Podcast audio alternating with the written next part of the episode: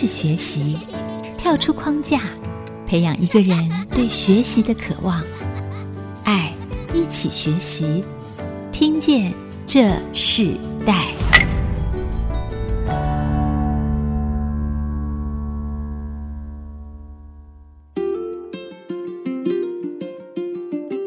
这里是爱惜之音竹科广播 FM 九七点五，我是主持人郭兰玉。您现在所收听的节目是《听见这世代》。我们今天很高兴，我们可以在《听见这世代》的节目里头跟大家分享一个非常特别的主题哦。呃，我们知道棒球运动在中华民国是一个历史非常久远运动的发展，但我们也知道，在过去的年代，我们常常听到国家的棒球队、少棒队、青少棒队或青棒队他们到国际去比赛的时候，我们总是很兴奋的在电视机。的前面来看见这些代表国家的球员来为国家去争得这个国家的荣誉和光荣啊！很多人在国外听到台湾，不只是我们的中小企业的产业、科技产业在这个世界非常的通达，但是我们的棒球队哦也是非常受到很多国际界里头常常口耳相传，为这个国家奠定了很特别的形象和基础。那我们今天呢，听见这时代这个节目，我们特别邀请了一位来宾，他是中华民国徐生明棒球发展协会的理事长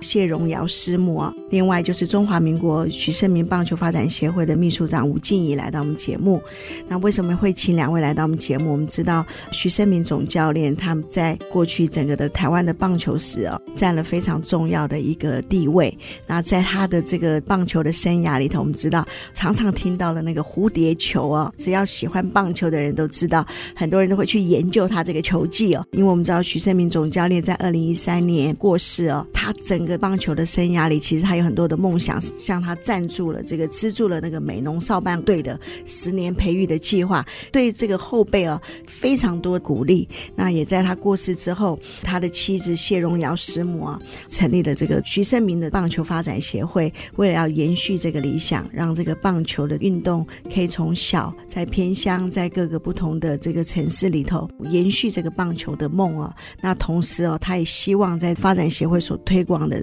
棒球运动里头，让这些孩子不但是继续读书，而且是读得很好，让很多人对于运动员他们不喜欢读书的这样的一个印象来做改变。所以，我们今天特别邀请他们两位来到我们节目。我们先请那个谢荣尧理事长来跟我们听众朋友问声好。大家好哦。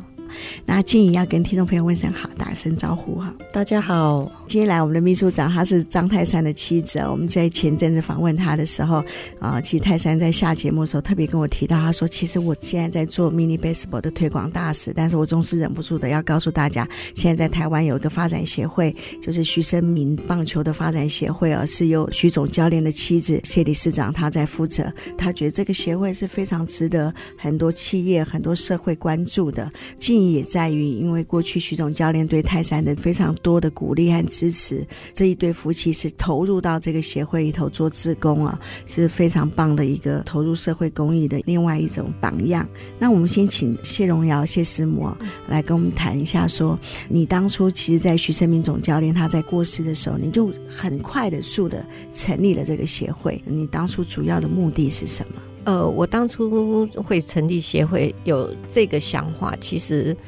很简单，我只是想要帮我的先生做续梦，延续他想做的美容少棒扎根十年的一个梦。他生前很在意的是偏乡的孩子，还有打棒球的孩子，为什么近几年受伤很严重？那没有办法去延续他们的梦。先生走了以后，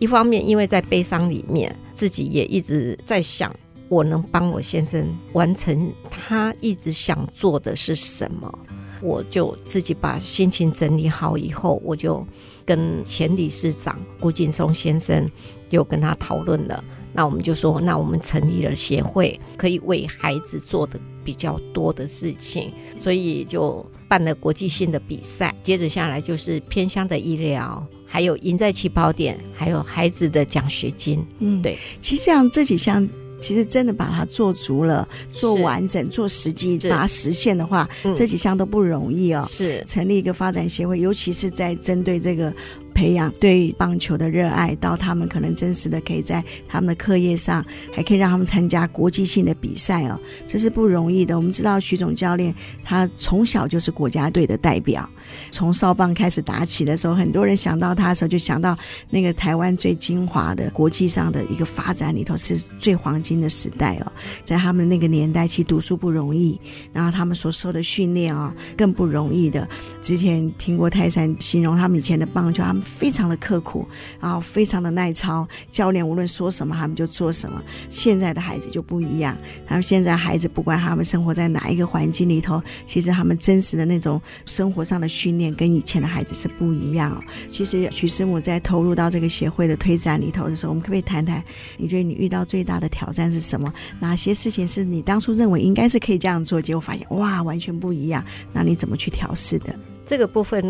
真的，我先要谢谢一些带领我的贵人哦，包括募款的部分，逐步的一个一步一脚印的到处去拜访，把名单列出来。那遭遇到的困难，可能就是有时候心情，因为那时候一开始在做的时候，可能就是很生涩，因为。毕竟我是一个家庭主妇，我照顾了先生小孩二十八年，一下子要投入到一个职场上面的时候，其实心里的挣扎可能就是会觉得说，我真的需要去圆这个梦吗？可是我又告诉我自己，我很怕我的先生他会有遗憾，我也很想跳脱我自己的思维，是想说我先做做看。协会成立了以后，如果有更有贤能之士，那我或许可以请他们帮忙。在这个路的过程里面，对我的挑战其实是有，就是第一次去募款，可能拙于表达。但是呢，我很高兴的是，有一些企业主，他们因为很认同我的先生，所以他们就会二话不说，就说啊，师母，那我们来帮帮你哦，那去延续这个梦。但是因为近几年来，因为时间的拉长，所以募款会越来越困难。就是因为有的企业很白，会告诉我说：“啊，我对棒球没有兴趣。”当然，我会有小小的挫折，但是问题是我出了那个企业的门以后，我会告诉自己，我还有下一个贵人会在等我，所以我我会很快把自己调试好。有时候回家就是眼泪拨一拨，就是。我明天还是要抬头挺胸，我还是要走出去，因为头发剪一半了，我要把它剪起来。对，就是头洗了，我我就是要把它吹干，用这种意志力在支撑着自己往下走。对，嗯，刚刚徐师母讲到一个重点，就是说，其实，在协会做众人之事的时候，其实这是当初徐生明总教练，你想让这个棒球的这个梦想持续延续下去，嗯、但他仍然要面对一些很直接的一个社会实际上的回应。嗯，呃，我们知道一个协会在募款的时候，他本来就会面对一个很实际的问题，就是我可能对这项的公益投入，这项的社会的这个志工服务，并没有这么大的兴趣，或有些是很有兴趣的人，所以会遇到不一样的人。那你自己。说你以前是一个家庭主妇，应该看徐总教练怎么打球、怎么练球、怎么带人，因为他本身就是一个带兵非常优秀的总教练。而且我知道他好像是台湾最年轻的总教练哦，也是读书读得非常好，读到硕士毕业啊，然后还在文化大学教书。其实他代表一个台湾棒球的发展历史。他其实把那个球员里头，他应该要向上的很多的精神，那个正直和正派的那样子的一个品格是显现在他的身上。所以当初你想做这个。协会的时候，你想让更多的人、更小的孩子们可以延续到这个棒球的生涯里，这不容易哦。当你这样哇，去到处去募款的时候，跟你原来最不一样的改变是什么？改变最多的就是心智的韧性吧。以前因为女人家嘛，就会觉得说啊，先生回来就会稍微很软化吧，就会想要有依靠。可是现在就是因为先生走了，那又在成立协会，那又想给。一些打球的孩子多一点逐梦的机会，我必须这么做。所以我常常告诉自己，把腰挺得很直。那我希望我朝我自己说过的话负责。所以我我继续在往圆梦的路在走。应该是算是在我先生的身上，我有学到他穿上的他的那一套球衣，站在球场上是要对球迷、老板还有观众负责的。这是他期许从小以前。因为他的启蒙老师是很严格的，再接着下来，国高中的启蒙教练曾纪恩教练也是非常严格的。接着下来，我们又到韩国，韩国的教育的体系更严格，所以他一直以来都是属于很严格的教育之下的一个练球的状态之下，他都会期许自己九局下裁判还没有喊结束那个球，都是还有机会的。所以我也期待我们现在少棒的孩子。你穿上球衣，你要尊重所有的教练的指示，尊敬球场上包括草皮呀、啊、什么，因为今天有草皮，你们小朋友才可以尽量不受伤。嗯，所以少棒的孩子，他们到现在都还会对着草皮敬礼、脱帽敬礼，谢谢球场。这个是在我们美浓国小的球队里面，是徐总教练教育。这批孩子，你们必须延续下去的一个精神，打球的孩子的一个永不放弃的精神。这个点，我觉得应该在徐生明棒球发展协会里面，嗯、这也是我的宗旨之一。嗯、对，是是。对，我看到师母延续了很多徐总教练过去他自己在运动生涯很重视的培育的精神哦。我们先休息一下，我们在下一段部分我们要继续邀请呃许胜明棒球发展协会的理事长谢荣尧师母，还有秘书长金怡来继续跟我们分享，在这个发展协会里头他们一路所走过的不同的故事。我们稍后回来。你一段笑容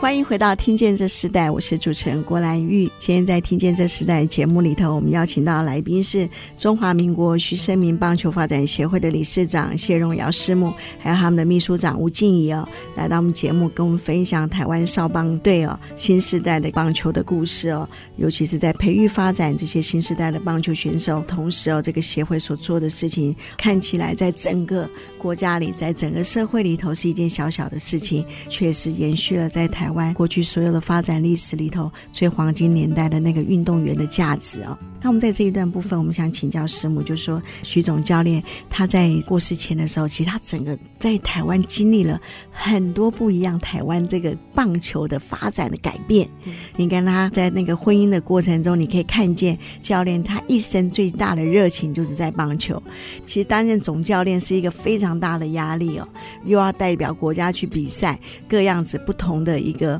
环境里，我们看到徐总教练他每一个每一个球队，他都能够在那个。那个球队上站到那个领袖的位置上，然后甚至去承接很多的失败，或是去面对很多的得胜的这个状况啊。我们可不可以请你描述一下，看到这个许生明总教练他在生前，你是他的妻子，其实你也是他的球迷。那在这个过程中，可不可以跟我们听众朋友介绍一下许生明教练在这个运动整个发展里头，你觉得他最不一样的特质？哦，如果有人想到八十五号这位球员的时候，哎，能够想到的是什么样的精神？呃，我先因为他是客家人，所以呃，难免有客家的一个一个本质在，就是硬颈。他是一个比较不容易妥协的人格特质，但是呢，他如果你讲得出你的理由跟你的道理，他是绝对服从你。棒球的这一条路上，他是一个自己蛮有主见的一个人，我还蛮佩服他的是他的韧性跟意志力。这是我对我自己的先生，我觉得一路看在一起三十八年，那这三十八年我一直看到他一直在修正自己圆融，因为以前比较慌比较正，球场上他认为说他没有那么的复杂，因为面对的都是球员，就像自己的兄弟，所以不用太过于那个。但是在穿上球衣的时候，他在训练球员的时候，那种严厉感。可能大家比较无法想象，因为他的严格其实是基于保护的立场，不希望这一些球员犯了太大的错误，付出了代价。这是他一直以来一直在告诉自己：能拉多少人，就是多少人为主。尽他的能力去做，嗯、因为徐总教练很特别，他不是单纯的打球，也不是单纯的投球，很长的一个时间都是在做总教练的这个过程。其实，身为一个 leader 不容易哦，一个领袖，他必须要除了自己，在他的技术上，在他的能力上、管理上面，他必须要有决断。但其实他还要面对他们每次带着这个所有球员，每个人都不一样的个性。他是台湾唯一游走两个职棒棒球队的这个教练啊，所以表示他在他的生命中里头有很都是非常受到球员甚至是球队的这些经营者很重要的敬佩哦。那你觉得他留给孩子最大的榜样是什么？也是他的一个精神吧。嗯，其实他私底下是一个很 nice 的人，会倾听声音的人。对，但是在球场上面，因为他是一个算是一个掌舵者，他不能随风去摇摆，所以他对他自己直觉上的一个观感，他就会朝着那个路在直直的在走。是。今天秘书长吴静怡啊，来到我们节目现场。你本身你丈夫就泰山，他也是一个球员。泰山应该算是徐总教练的后辈嘛，哈，比他还年轻。然后当初也跟着他一起打球一段时间哦。你自己在进入到这个协会的时候，然后你过去对徐总教练的认识，你可不可以谈一下当初你为什么就投入到这个发展协会？你你最想要做的一件事情是什么？当初协会刚成立之初。我都有在关注，那也看到媒体报道，也觉得都办得很不错。那那时候都有在问师母这边说有没有需要帮忙，那师母都很客气，他说可以，可以，可以。那后来直到第四届的时候，我亲自到现场的时候，我才发现说师母真的太辛苦了，她所有的事情都一个人包办。她那个时候是眼睛是抱着血丝，然后呢吊完点滴继续去球场。我就想说，哇，那师母，那你都没有人可以帮您？那其实我们有一些志工是愿意帮，就是说师母她真的太客气，她都觉得她可以自己来，她就自己来。那我想说，哇，这样真的太辛苦了。我尽量可以，就是说帮她，让她分担她一些，让她不要那么辛苦，因为她真的所有东西都揽在自己身上做。在这之前很感动，就是说有像林益全后援会，他们其实有他们的固定班底志工，一直从第一届就开始帮忙了。泰山这边球迷很多都是以前的老龙迷，他们也是从第一届他们都会去看，他们都会去精神上支持。那只是说办这个活动，他们愿意去支持的时候，可是不晓得从何帮起。后来我就把他们的这些结合起来，然后把他们呃林荫泉后援会的，那还有泰山这边后援会的老农民这些，他们有意愿来帮忙的，就把他们都结合起来，一起来投入这个工作，然后在整个活动当中各自各司其职，那他们可以做什么就做什么，然后分担师母的一些。工作让他不要那么辛苦，嗯，所以其实你整个就是带了一个志工团的这个概念来支持这个协会啊。对，我觉得这个协会有一件事，我真的觉得哇，这是不容易，我想象都觉得很困难的，就是。师母不只是把这个棒球精神延续，你还举办徐生明杯的少棒赛，是，那这是一个国际性的少棒赛，在国内推动也罢了，然后你还办国际性哦。我们可以谈你第一次办那个少棒赛的时候，又是这个国际性的时候，哇，你那时候遇到什么样的事情？然后也在这个事情上让你成长很快。在李建会我提出来的时候，其实大家很错愕，对，他们就说。呃，师母，我们不需要把它办得很大，但是你为什么一定非得国际办成国际？那我的想法其实很简单，我是站在孩子的立场去想，因为我身为一个母亲，我只想一个圆孩子一个梦，那我就很坚持说，我尽量募款募落地招待的款项来办这个比赛，因为打球的孩子不一定他能延续到职棒。这是我一直以来的信念。有的可能在上了国中以后就完全不碰球了。这个部分的话，我希望说，我找韩国、日本、大陆队来的时候，给他们落地招待，让孩子呢去圆一个梦。因为每个孩子棒球的孩子不一定会选上国手，至少在徐生明国际少棒锦标赛的时候，可能有几队会对上韩国队，会对上日本队，或者对上大陆队的时候。这个在他们以后没有打球的一个心路历程里面，他们是有经历的。那他们也会期许自己啊，我曾经对过韩国，我曾经对过日本队，他们会保有一个美好的记忆。这是我希望带给孩子另外一个层面的一个视野，就是打球的视野。因为你没有选过国手嘛，可是，在徐生明国际少棒锦标赛，你曾经对过了国外队，期许自己以后。每一个路上，你的视野就是要开阔的。是，那你第一次邀约国外的这个球队进来的时候，呃，他们接到你的电话，接到你的邀请，他们那时候的回应是什么？呃，韩国队，因为我跟我先生在韩国念硕士嘛，所以我在韩国住过，所以我跟韩国那边一直都保有一个联络，所以韩国队受邀过来，他们都是非常高兴的。那后来日本队邀请日本队，我是透过了学生联盟。呃那个秘书长陈德华先生，他愿意协助我，他就说：“师母，我来给你倒沙缸。”我唯一的要求，国外队你不能用连队的方式，用你们国家代表队来对付我们的小朋友，因为我们的小朋友只是一个单纯要每一个学校派出来的一个棒球队，他并不是一个连队，一个真正的国家代表队。你们不用打成这个样子，我。不希望孩子受伤，因为派出来的如果是国家代表队，像韩国队都是属于那种人高马大的。那对我们的小朋友，我们的小朋友有的最矮小的六年级的小朋友，也有人才一百五十公分呐、啊。可是韩国队国家代表队的小朋友，一般来讲最少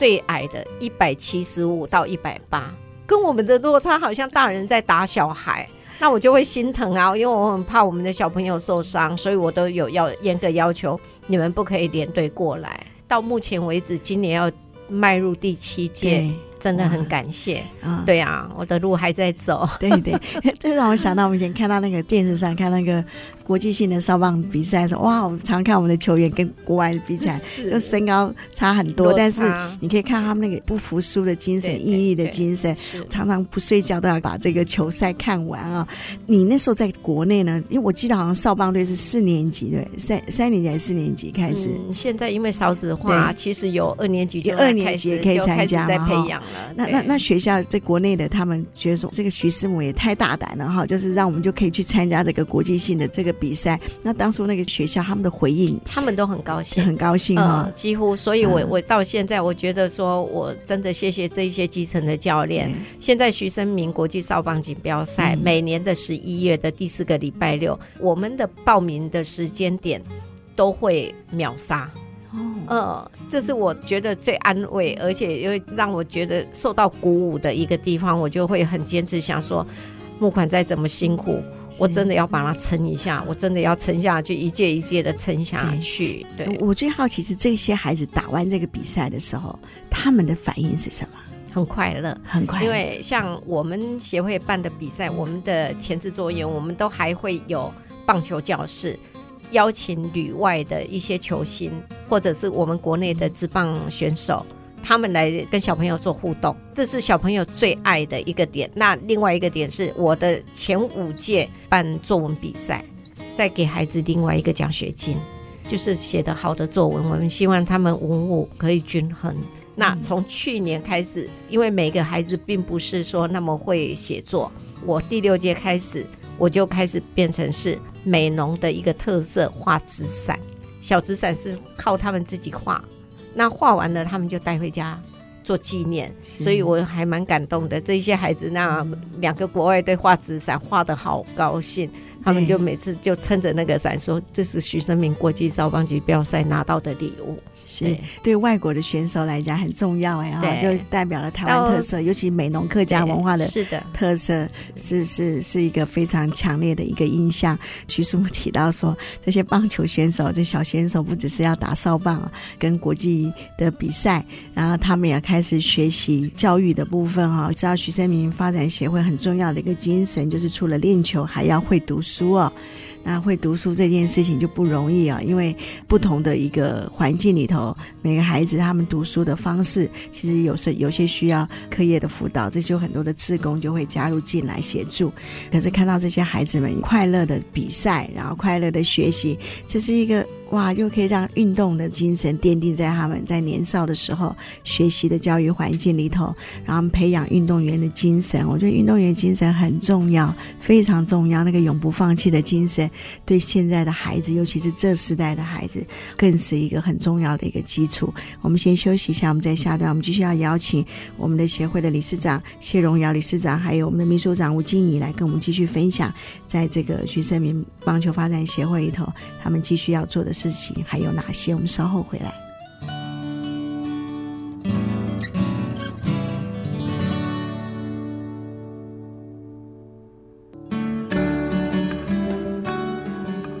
欢迎回到《听见这时代》，我是主持人郭兰玉。今天在《听见这时代》节目里头，我们跟大家分享的这个新时代的棒球故事哦，怎么培育他们的计划。那也针对这个计划，我们特别邀请到来宾是中华民国徐生明棒球发展协会的理事长谢荣尧理事长，还有他们的秘书长吴静怡来到我们节目。啊，谢荣尧理事长本身就是在台湾这个棒球史上发展里头很重要的一个球员，就是徐生明总教练他的妻子哦，徐生明总。教练他在他生前的时候，他最积极推动的就是美农少帮十年培育计划。很多人都觉得说，哇，这样子的培育计划应该要继续。所以，其实谢荣尧师母他在发展协会时候，很重要的就是美浓少棒队的这个培育哦。我们可以在这一段部分请徐师母来分享一下这个美浓少棒队哦。其实应该整个发展协会里头也很重要的一支球队。你们协会在这个少棒队里头所投注的有哪？些内容吗？这个少棒队目前我真的很感谢杨瑞霞校长，他非常的支持。那我先把美浓少棒的扎根十年的计划，其实我现在是做了一年八个月就离世了嘛。那这个部分的话，就是我们在做延续。我跟杨校长还有博人协会，美容的在地的博人协会没有错，大家都在支撑着他们。我们徐正明协会是办比赛，我们必须委托那个美容国小来做协助的工作，所以小朋友是属于在地的在校，所以他们是直接要进入比赛的。他们也是算是当领头羊的一个部分的种子队，对，促成了这个比赛的一个延续性。所以我的比赛全部都在美浓进行。是对，诶，当初好像提到，就是说曾经希望在这个美浓少棒队，他可以培育出两三百名的这个呃少棒好手。但是因为现在是少子化，化其实这些孩子看过去的打棒球的这些孩子又不一样哦。那你自己在培育他们的过程中里头，你觉得投注到最大的？心力和最希望他们呃能够领受到的学习是什么？这个部分因为现在是少子化，所以有一些球员是有一点点在外围，比如说大爱村的孩子，就是在美浓地区外围的一些原住民小朋友，那我们的教练就会比较辛苦去拜访一些家长，你的孩子愿不愿意来美浓进美浓来打球？教练每天的早上。六点开始去载这一些小朋友，把他们载到学校里面来学习、上课，还有打球。那练完球，有教练要回家的时候，就一个一个又带回去。对，因为我们没有宿舍，我们不是住宿的，所以这个点是我真的是很谢谢校长还有教练他们的无私的奉献。那我们协会配合着学校这边有什么需求的话，我们就尽量做。因为也是碍于经费啦，是。对对对，那所以偏向的医疗我们都可以照顾，还有赢在起跑点我们都可以去做。你偏向医疗是，嗯，就是说全是全台湾，全台湾是。偏，但是我们不、嗯、比较不针对的都市，因为都市。就医比较方便，所以我们大部分都跑偏乡。嗯、我们最远也到金门了。嗯，对对对。可以谈谈你们的棒球教室吗？这个棒球教室它主要在做的内容是什么？棒球教室是跟旅外的球星给小朋友一个梦，嗯、就是让小朋友近距离的接触一些球星，还有我们国内的职棒的球星，让孩子看着他们的态度。还有打球的姿势来做一些修正，或者是怎么样，就是一个给孩子一个直接跟球星的一个互动，我觉得蛮好的。对，孩子也都很快乐。可能呃，目前国内的比赛方面，基层的比赛方面还都还没有，但是我们协会就是先做这个区块，让孩子。抱着梦，因为我们知道，其实他们在国小开始打少棒，到他们呃要面对到国中、高中，甚至台湾的教育、衔接教育、大学，这些孩子他们因为打棒球，你觉得在学习上的改变是什么？态度吧，态度，我觉得就是比较懂得去体恤教练对你的严格，比较能够去理解为什么要这么严格，去修正你的举止方面。现在少子化，可能家长也都很疼，不管是隔代教养或者是担心的孩子们。那你在团体里面，可能你学习到的就是要懂得沟通，懂得分享。我觉得孩子在球队里面学习到的，可能就是人格特质，慢慢的都会影响到他们，就是要懂得跟人家沟通，不能太霸道，不懂得分享。对对，这很重要。一个人的思想决定一个人的品格，从一个品格里头看出他对他自己生命的信心是不一样的。嗯、呃，我们知道那秘书长静怡，你自己当初看到师母这么辛苦，然后投入到这个协会来，当你真是投入到这个协会的时候，因为师母是球员的妻子，你自己也是球员的妻子啊，你你又投入到职工，你觉得在台湾这个棒球队啊，他这些棒球球员里头，身为妻子的这个角色里头，你自己看你的丈夫，看这些球员里头，带给你生命不一样的影响性是什么？因为我们身为球员的眷属，其实就是算伪单亲啊，然后就是常常老公都不在家嘛，所以如果还要想要再投入职场。其实要照顾家庭跟小孩是有一点比较困难，那我就在思考说，那这样子我总不能每天都在家里带小孩，好像也没有什么意思。觉得我们好像也可以为棒球做一点事情。那再这样，泰山他有他的一些名气在，棒球给予我们很多，我们应该要多做一些回馈的东西。所以如果有时间或者有这个能力，我们就希望说可以回馈。回馈来做一些对棒球有有用的事情。一个协会它支撑是很辛苦、很不容易的。呃，协会它是非营利组织嘛，那本来他就没有所谓的其他的收入，所以可能就是要靠我们募款。那再加上就是说一些真的有心的职工这样投入进去，才有办法把一些事情推动起来。这是需要一些热情的。是，对热情很重要。对，我们在这一段结束前，我们是可以请静怡跟我们分享一首歌曲，你觉得哇，可以代表这个台湾这个棒球家庭的精神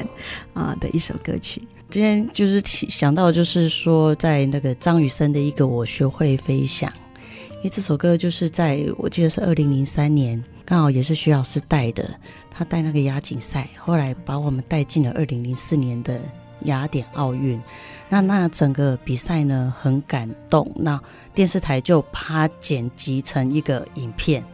那再刚好配上这首歌，所以每次我只要听到这首歌，然后就会想起他的那一段。二零零三年，大家在奋战的那些画面，都会起鸡皮疙瘩。是那个亚典赛非常精彩，很多人都可以看到，其实网络上都可以看到这个纪录片。对对，对，那我们就一起来听这首歌曲，然后我们听见这时代，我们先休息一下，我们再下一段回来。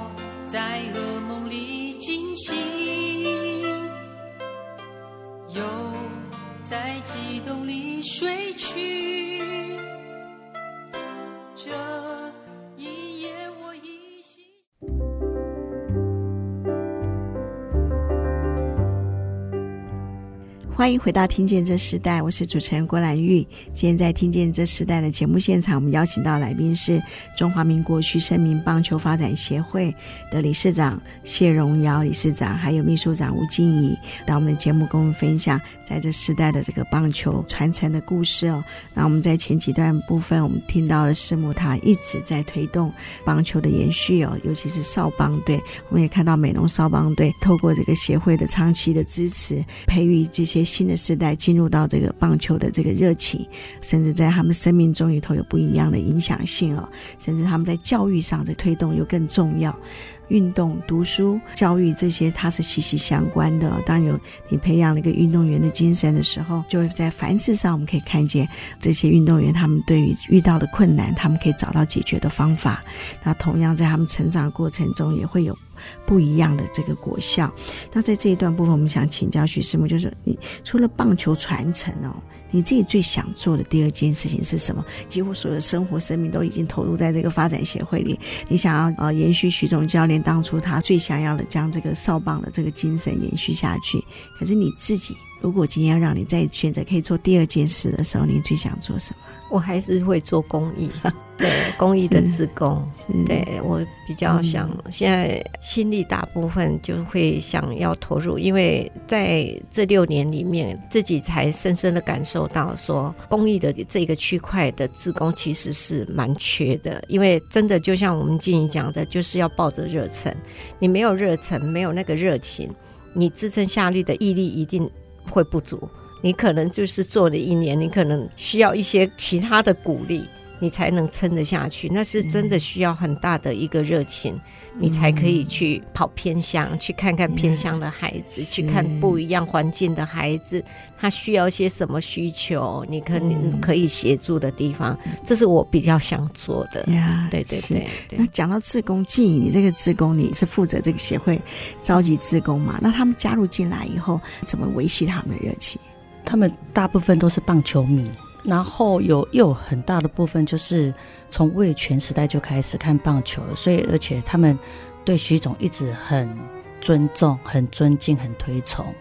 所以我还记得他们第一届、第二届的时候，那时候还有踩街，踩街的时候他们会在最后一个压后，压在球员后面压后，会经过徐老师的老家，他们就全体在那边敬礼。嗯，哼，跟徐总致敬。徐总在他们心里的地位，到现在一直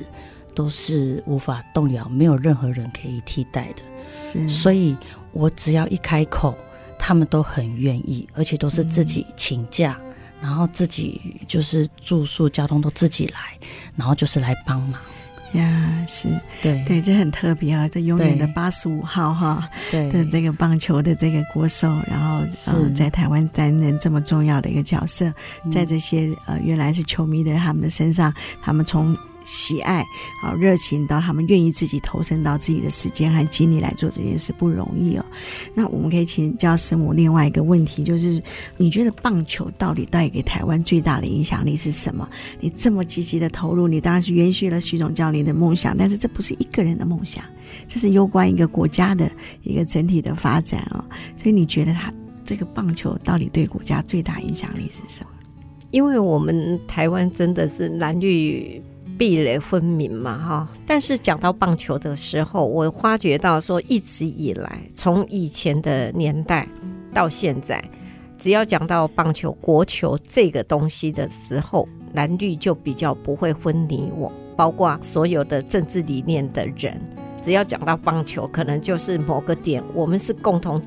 支持某一个球星的。可是这个时候没有政治的干扰的时候，他们是可以结合的非常好，所以这方面我就觉得说，哎，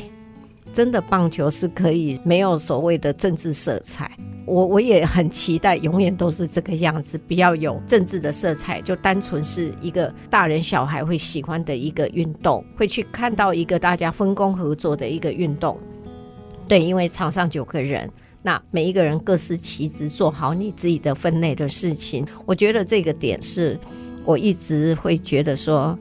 比较不会让人家有一些政治纷纷扰扰的一个运动，比较期待它永远都是属于比较中立的东西。嗯，对呀，对，嗯，因为我们知道棒球它一个国际性的竞赛，不管你在哪一个国家，当你在一个球场上比赛的时候，你只有一个任务，就是你要在这个球场里全新的打这场球，跟着你的团队，也不是一个人的独秀哈，是一个团队的精神，这是让非常多的运动员他们。在经历比赛的时候，最大的一个得胜和感动。那我们可不可以请师母谈一下说，说现在协会最重要的一件事就是募款嘛，对不对？是的，很现实的一个问题。对对，你你那你你是怎么募款？然后现在协会所需要的资源还需要哪些呢？嗯，目前最需要的，坦白的讲，一样还是募款。是对，那有时候是属于我们台湾的有一些经济方面的一个因素，有一些呃暂住了两年，第三年我去募款的时候，可能就会面有难色的告诉你，可能今年没有办法，因为今年的。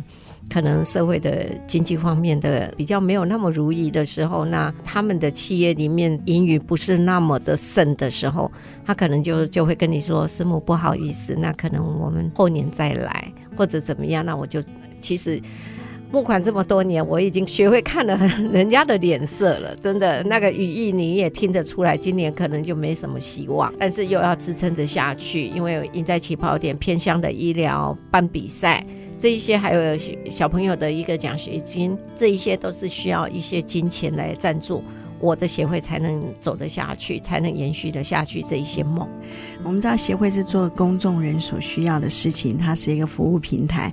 如果没有自己愿意给别人，没有自己愿意愿意投注在这样心力的时候，其实是常常我们知道会支持不下去哦。透过徐生明总教练的妻子谢荣瑶理事长，他跟我们分享协会它的运作里头很重要的就是第一个要培养美容这个少棒队，还有在全台湾里头呃来激发出更多人想要打棒球的这些孩子。那第二个就是教育，第三个就是偏向医疗，那第四个就是每年都一定要举办的一个。国际的徐生明少棒杯的比赛，在这个协会主要的任务里头，当然我们也期许有更多的人可以加入在这个协会的志工里，还有投入这个协会所需要的这个经济的资助里，让这样子的一个梦想可以持续下去，这不容易哦。那协会的工作人员是很有限的，那我们也看见在这个募款之路上里头，如果听众朋友有对这个台湾的这个棒球，尤其是少年棒球的培育感动的，甚至觉得哇。可以想加入的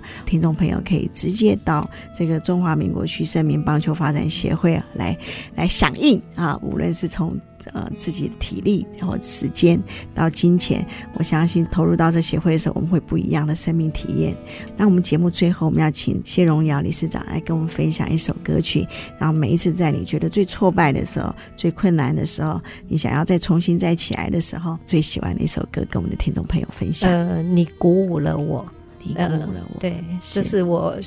有时候心情在最沮丧的时候，或者募不到款的时候，我需要这一首歌来安抚我自己，会在拨干眼泪，再往前走。对，谢谢。好，那我们就在你鼓舞了我这首歌曲里头啊，我们今天听见这时代，我们就跟听众朋友说声再见啊。那在节目结束前，我要跟大家分享，听见这时代节目新增了重播的时段。节目首播时间为每周六的上午九点到十点，重播的时间为每周日下午的三点到四点。所以，如果对我们节目有兴趣的听众，欢迎上 IC 之音的网站，我们的网址是 triple w 点 ic 九七五点 com。如果你有任何的建议或问题，请在我们节目的内容下方留言，也欢迎留下宝贵的意见和心得给我们的这个节目的整个制作团队。谢谢听众朋友的收听，就下次再见，我们一起跟听众朋友。说声再见，拜拜，拜拜。